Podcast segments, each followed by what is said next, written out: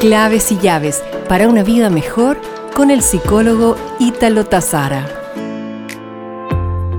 Continuando con el lenguaje psicoemocional, con el cual convivimos día a día, hoy deseo compartirte tres nuevos estereotipos.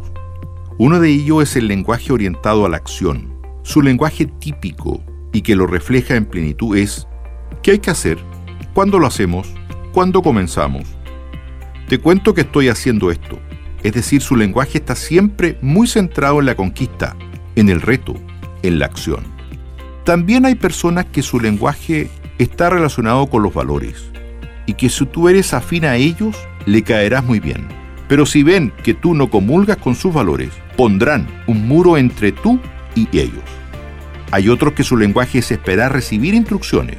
Por lo tanto, no tomarán iniciativa, no se expresarán tanto emocionalmente gustándoles vivir en su mundo caracterizándose por ser tranquilas, reflexivas, meditativas, siempre esperando el qué tener que hacer.